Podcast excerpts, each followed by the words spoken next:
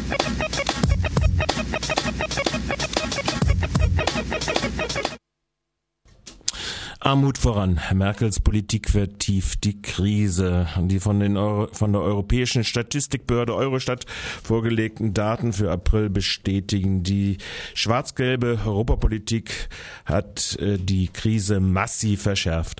Die inflationsbereinigten Einzelhandelsumsätze sind mittlerweile in der Eurozone gegenüber dem Vorjahr um 2,3 Prozent im April.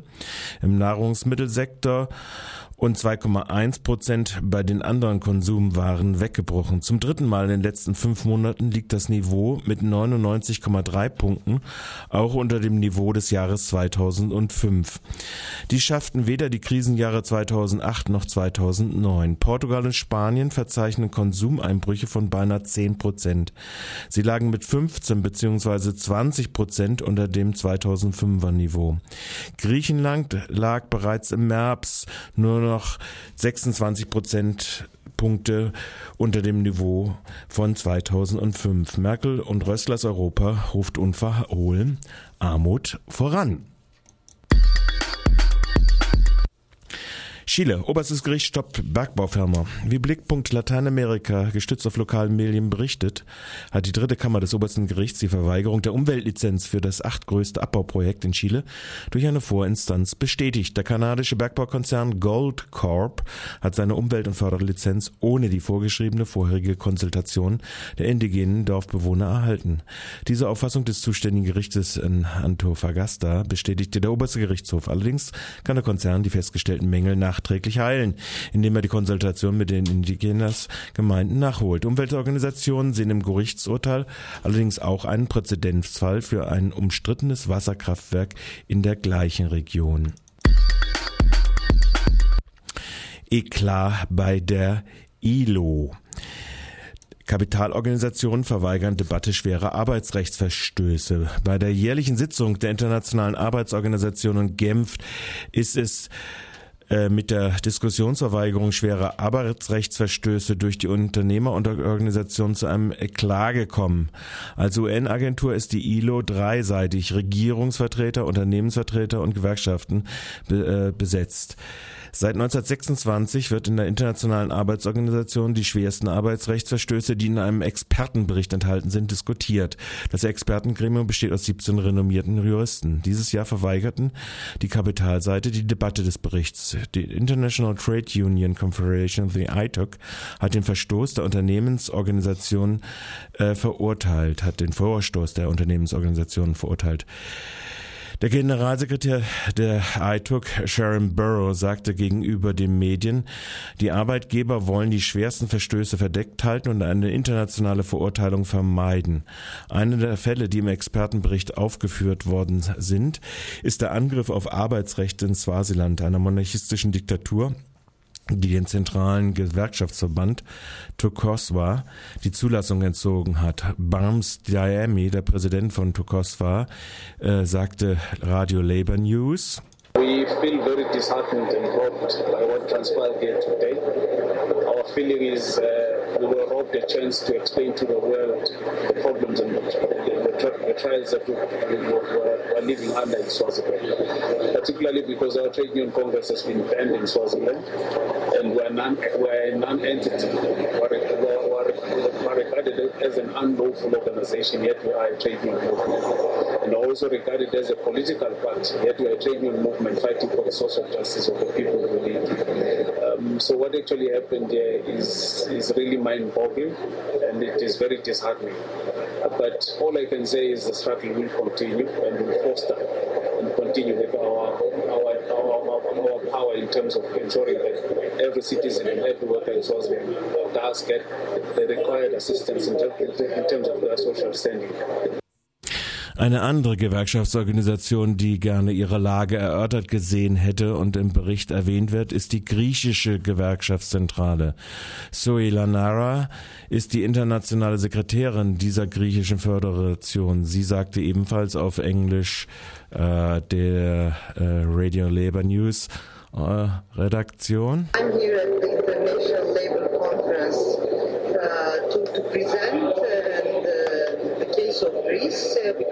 we're fighting about our rights that are being uh, reversed and uh, they are being eradicated. The whole bargaining and collective agreements framework now stands to be overhauled in Greece, leaving us in a very vulnerable position as workers and as trade unions. Workers, on the one hand, are economically disempowered because they lose income, they lose jobs, we have horrid unemployment rates, particularly among the young, and of course, at this very crucial time, we are being stripped of our rights and our uh, position to be able to bargain and defend our members.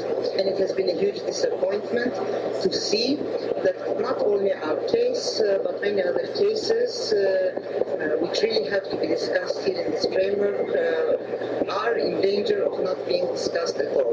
This is due to a very intransigent position by employers, and we facing, I would say, an unprecedented attack on the work of this committee because of the obstinate position of the employers to refuse to agree on a list, and they particularly oppose to the right of strike being under discussion. Uh, here we have been faced uh, with a situation uh, where the employers uh, totally and very disrespectfully, I should say, uh, try uh, to block the work of the committee, it, I think it is very clear to all of us that starting from a point of interpreting the right of right to strike in the experts general survey, they go very much beyond that and they are really hitting the very core of the ILO principles and values uh, that stand on tripartism, on free uh, negotiating between the social partners and coming to a consensus after uh, discussions, deliberations and talks. I think this is very regretful and I'm very much saddened Attack Verkauf von Hess Natur an Private Equity Fonds inakzeptabel. Attack Deutschland und die Kampagne Betriebe in Belegschaftshand kritisieren die Ankündigung der Hess Naturverkäufer Q, KQMT und PSG den Ökotextilversand Hess Natur an den Schweizer Private Equity Fonds Capvis zu veräußern. Seit der Insolvenz der Karstadt Warenhaus AG ist der Karstadt Quelle Mitarbeiter Trust KQMT Eigentümer von Hess Natur. An den Verkaufsverhandlungen ist auch die mit ihm verbundene Primondo Specialty Group PSG beteiligt. Die Verkäufer von Hess Natur haben offenbar nichts gelernt. Der Verkauf an einen reinen Finanzinvestor ist inakzeptabel und steht im Widerspruch zu dem sozialen, ökologischen Unternehmensmodell von Hess Natur. PSG und KQMT verspielen die Chance, den Ökotextilversender mit der Genossenschaft Ingeno in ein Beispiel demokratischer Unternehmensgestaltung werden zu lassen. Das werden die Kunden und Mitarbeiter von Hess Natur nicht mittragen, meint Attac. Proteste von Attac Aktiven unter Hess, Nat Hess Naturbelegschaft so Boykottandrohungen von mehr als 10.000 Kundinnen und Kunden haben bereits im Winter 2010-2011 verhindert, dass Hess Natur von den Private Equity Fonds und Rüstungskonzern Carlyle übernommen wurde. Im Frühjahr gründeten Attack-aktive Hess Natur beschäftigte mehr als 2000 Kunden die Genossenschaft in Geno, um Hess Natur selbst zu übernehmen. PSG und KQMT haben eine Übernahme durch die Ingeno immer wieder vorsätzlich ausgebremst. Konsequenzen aus dem Naziterror ziehen. Konsequenzen aus dem Morden des sogenannten nationalsozialistischen Untergrunds fordert das Bündnis Gegner Schweigen. Auf einem öffentlichen Hearing am vergangenen Samstag mit dem Titel Schweigen und Verschweigen, NSU, Rassismus und die Stille im Land sprachen Betroffene und Expertinnen. Ergebnis ist eine Resolution, die eine echte, schonungslose Aufklärung und personelle und strukturelle Konsequenzen bei den zuständigen Geheimdiensten und Ermittlungsbehörden fordert. Des Weiteren fordert das Bündnis ein Bleiberecht für alle Opfer rassistischer Gewalt und eine Diskussion, die so wörtlich, Zitat, nicht allein nicht allein rechten und rassistischen Terror, sondern auch Rassismus in staatlichen, medialen und gesellschaftlichen Institutionen und Diskursen zum Thema macht. Bei dem Hearing hatte der Anwalt einer Betroffenen des NSU-Terrors berichtet, seine Mandantin sei verbittert und fassungslos, dass bisher kein Politiker Verantwortung für das Versagen der Behörden übernommen habe. Kutlu Yurt-Seven, der Sänger von Microphone Mafia, hatte zum Zeitpunkt des NSU-Nagelbandmantats in der Kölner Kolbstraße dort gewohnt. Er warf der Polizei vor, jahrelang mit fünf verdeckten Ermittlern in der türkischen Community ermittelt zu haben. Dadurch sei ein Klima des Misstrauens entstanden, das den Verletzten und Traumatisierten zusätzlich geschadet habe. Protest bei Schlecker. Begleitet von Protesten haben die Gläubiger der insolventen Drogeriekette Schlecker für das endgültige Aus des Unternehmens gestern gestimmt. Die Insolvenzverwalter beschlossen die Stilllegung des Geschäftsbetriebes. Damit verlieren bundesweit mehr als 13.000 Schlecker Beschäftigte, vor allem Frauen, ihre Jobs. Einige hundert Schlecker Beschäftigte protestierten gegen das Aus. Sie forderten Hilfen, wie etwa einen Sonderfonds bei der Bundesagentur für Arbeit oder Geld für eine Transfergesellschaft oder Transfergesellschaften. Noch unklar ist die Zukunft für die 5000 Beschäftigten der Schlecker Töchter ihr Plan Platz sowie Schlecker XLL Märkte. Eine Übernahme durch einen neuen Investor könnte an einem Streit über den Wert der Regalware scheitern. Firmenpatriarch Patriarch Anton Schlecker steht nach wie vor in der Kritik, vor der absehbaren Pleite noch Geld beiseite geschafft zu haben. Verlängerung der Lizenzen für nicht kommerzielles Lokalradio in Hessen möglich. In Darmstadt gibt es eine Ausschreibung. Die insgesamt sieben hessischen Verbreitungsgebiete für nicht kommerziellen lokalen Rundfunk Darmstadt, Eschwege, Frankfurt, Kassel, Marburg, Rüsselsheim und Wiesbaden sollen bestehen bleiben. An allen sieben Standorten sind äh, nicht kommerzielle Lokalradioveranstalter auf Sendung. Die Radioinitiativen in Eschwege, Frankfurt, Kassel, Marburg, Rüsselsheim und Wiesbaden können Anträge auf Verlängerung ihrer Ende des Jahres auslaufenden Zulassung Zulassung stellen. In Darmstadt wird die Radar e.V. Radio Darmstadt genutzte Frequenz 103,4 im Verlauf des Jahres neu ausgeschrieben, weil in Darmstadt neben Radar der Dissent e.V. Interesse einer Lizenzierung als Anbieter eines nicht kommerziellen lokalen Rundfunksprogramms gezeigt hatte.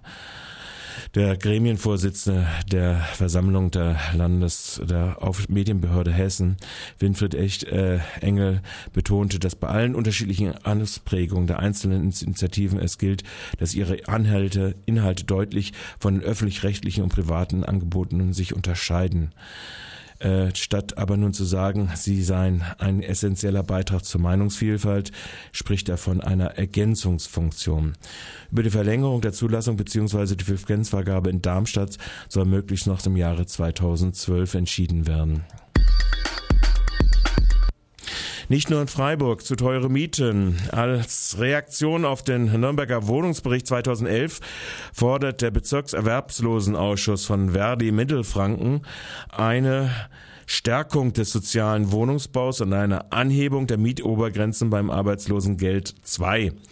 Der Ausschuss weist auf Berichte von Wohnungsmarktexperten hin, die auf eine akute Wohnungsnot, in diesem Fall in Nürnberg, sprechen. Dagegen zeige der neue Wohnungsbericht keine Perspektive für bezahlbare Wohnraum auf. Besonders betroffen davon sind Erwerbslose, prekär Beschäftigte und von Altersarmut betroffene Bürgerinnen. Auch kritisiert der Bezirkserwerbslosenausschuss, dass in Nürnberg beim sozialen Wohnungsbau billigst gebaut werde und es um Gewinne für Investoren gehe. Vor ähnlichen solchen Tendenzen warnt auch der Nürnberger Mieterverein. Er kritisiert, dass auch große Wohnbaugesellschaften ihre Instandhaltungs- und Finanzierungskonzepte auf eine Weise ausrichten, die womöglich systematisch zu höheren Mietpreisen führen muss, so der Mieterverein. Die, äh, Bezirkserwerbs der Bezirkserwerbslosenausschuss fordert deshalb zunächst Anpassung der Mieten beim Arbeitslosengeld II und als zweiten Schritt die volle Übernahme der Miete und der Nebenkosten. Der Nazi-Stech, das LKA und das Fenster. Nach bisher nicht bestätigten Berichten soll die Kooperation des verurteilten Gewalttäters und Na Ortenauer Nazis Florian Stech, dessen erster Prozesstag wegen versuchten Totschlags im Oktober 2011 in Riegel am 18. Juni vor dem Landgericht Freiburg beginnt, soll diese Kooperation mit dem Landeskriminalamt in Naziforen zu einer heftigen Verratsdebatte geführt haben. Die Aus Auflösung des anwaltschaftlichen Vertrauensverhältnisses zur ehemaligen NPD-Stellvertreterin des NSU Unterstützers Wollleben und Rechtsanwältin Schneider soll darüber hinaus zu einer Bestellung eines Pflichtverteidigers durch das Landgericht geführt haben. Diesen sind ebenfalls unbestätigten Berichten zufolge bereits Hakenkreuze in die Kanzlerfenster in die Kanzleifenster geritzt worden.